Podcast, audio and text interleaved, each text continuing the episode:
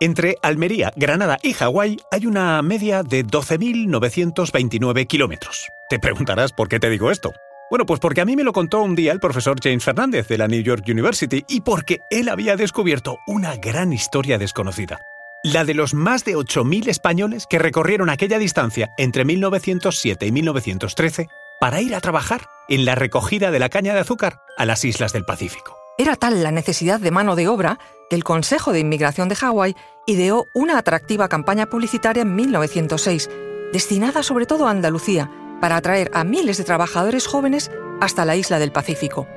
El anuncio, a modo de folleto, describía Hawái como un paraíso, con unas condiciones de trabajo deslumbrantes y, lo más importante, viaje gratis hasta allí para todos los menores de 45 años. Gratis, sí, pero corto no. El viaje duraba 53 días. Conoce mejor al equipo que protege nuestras costas. Alerta en el mar, el jueves a las 10 un nuevo episodio en National Geographic. Soy María José Rubio, historiadora y escritora. Y yo soy Luis Quevedo, divulgador científico. Y esto es Despierta tu curiosidad, un podcast diario sobre historias insólitas de National Geographic. Y recuerda, más curiosidades en el canal de National Geographic y en Disney Plus. La situación de pobreza en España hizo que muchos españoles expertos, o pretendidamente expertos, en esto del cultivo de caña de azúcar, se lanzaran a la aventura. Las condiciones que se les ofrecían hacían soñar a esos campesinos con un futuro mejor. Se solicitaba a hombres de entre 17 y 45 años y mujeres que no tuvieran más de 40 años. En destino tendrían alojamiento gratuito, una casa valorada en 500 dólares, una parcela para huerto propio, escolarización gratuita para sus hijos y contrato laboral. Hawái se había anexionado a Estados Unidos en 1898. No fue casualidad que los nuevos terratenientes americanos acudieran a Andalucía para buscar nuevos asentadores. Fueron listos, porque sabían bien que los agricultores andaluces tenían conocimientos de cultivo y recogida de la caña de azúcar.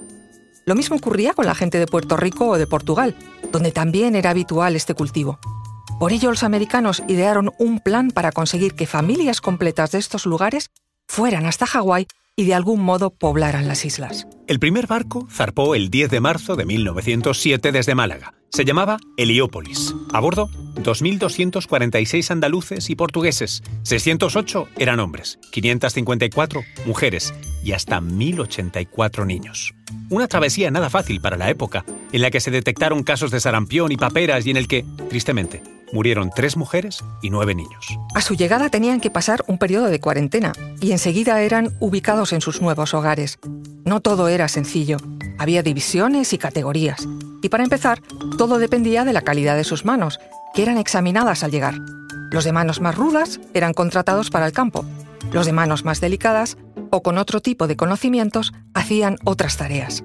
Vivían en pequeñas casas, con habitaciones y cocina propia. El baño se compartía. En total llegaron otros siete barcos con nuevas remesas de emigrantes en busca de un futuro mejor. Pero la historia no fue tan bonita como la contaba aquel folleto de reclutamiento. La adaptación no fue fácil. El idioma era clave. Entre ellos hablaban en español, pero para cualquier gestión en inglés tenían que contratar a intérpretes que se aprovechaban de los campesinos. No tenían la asistencia médica prometida, ni había ningún cura católico para aquel que lo deseara. La asistencia diplomática, pues casi nula. En 1911 se hizo un amago de ayuda desde el Consulado Español. Se creó la Sociedad Española de Socorros Mutuos Victoria Alfonso. Contaba con 200 socios y no solo prestaba asistencia económica, sino que de algún modo se convirtió en el club social de los españoles. Pero no fue suficiente. Los estudios afirman que en 1914 casi 8.000 españoles ya se habían marchado de Hawái, sobre todo con destino a California, a la recogida de frutales, donde las condiciones laborales no eran tan duras. Ah, y un detalle para terminar. Acaba de producirse en España el primer congreso de descendientes de migrantes españoles a Hawái. 57 hawaianos españoles se han encontrado con sus parientes, descendientes de aquellos valientes que viajaron en busca de una vida mejor a Hawái a principios del siglo XX.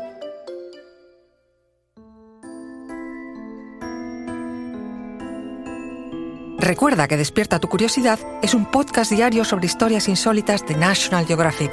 Disfruta de más curiosidades en el canal de National Geographic y en Disney Plus. No olvides suscribirte al podcast y darle like si has disfrutado con nuestras historias.